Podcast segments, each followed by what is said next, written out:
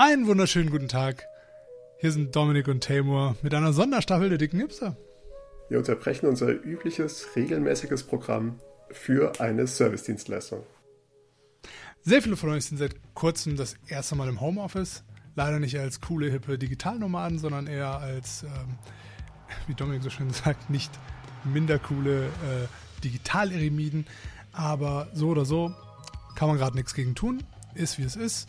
Und da wir beide das schon eine ganze Weile machen, Dominik als äh, in Remote Angestellter ähm, und ich als Freelancer, da dachten wir uns, geben wir euch einfach ein paar unserer sehr klugen Tipps weiter. Genau, weil wir haben uns die alle hart erkämpft. Ähm, wir, wir sind durch die Hölle gegangen zu den angenehmen Zeiten, damit ihr es jetzt in den weniger angenehmen Zeiten nicht machen müsst. Ach, du bist schon angekommen? Gut. Nein, aber. aber so. schon ein paar Meter weiter. Als Leute, die es jetzt diese Woche das erste Mal machen. So sieht's aus. Ja. Und deswegen auch diesmal wieder ein Tipp, der eigentlich, wenn man hört, erstmal denkt so, äh, ja, eigentlich okay, aber muss man sich trotzdem immer irgendwie äh, dazu zwingen, genug trinken. Ja. Ja, und also Wasser, Wasser, Wasser, irgendwelche Getränke, Kaffee, ähm, Tee, wenn man keinen Kaffee mag. Ähm, Schnaps vielleicht erst so ab drei rum. ab drei?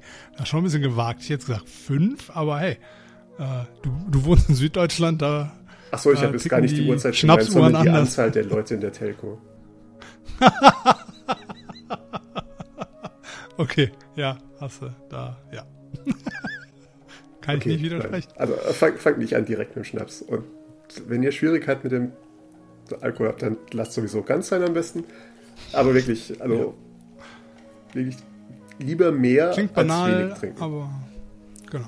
Klingt banal, aber das hilft dann halt auch mit einem unserer anderen Tipps, äh, mit dem regelmäßigen Aufstehen.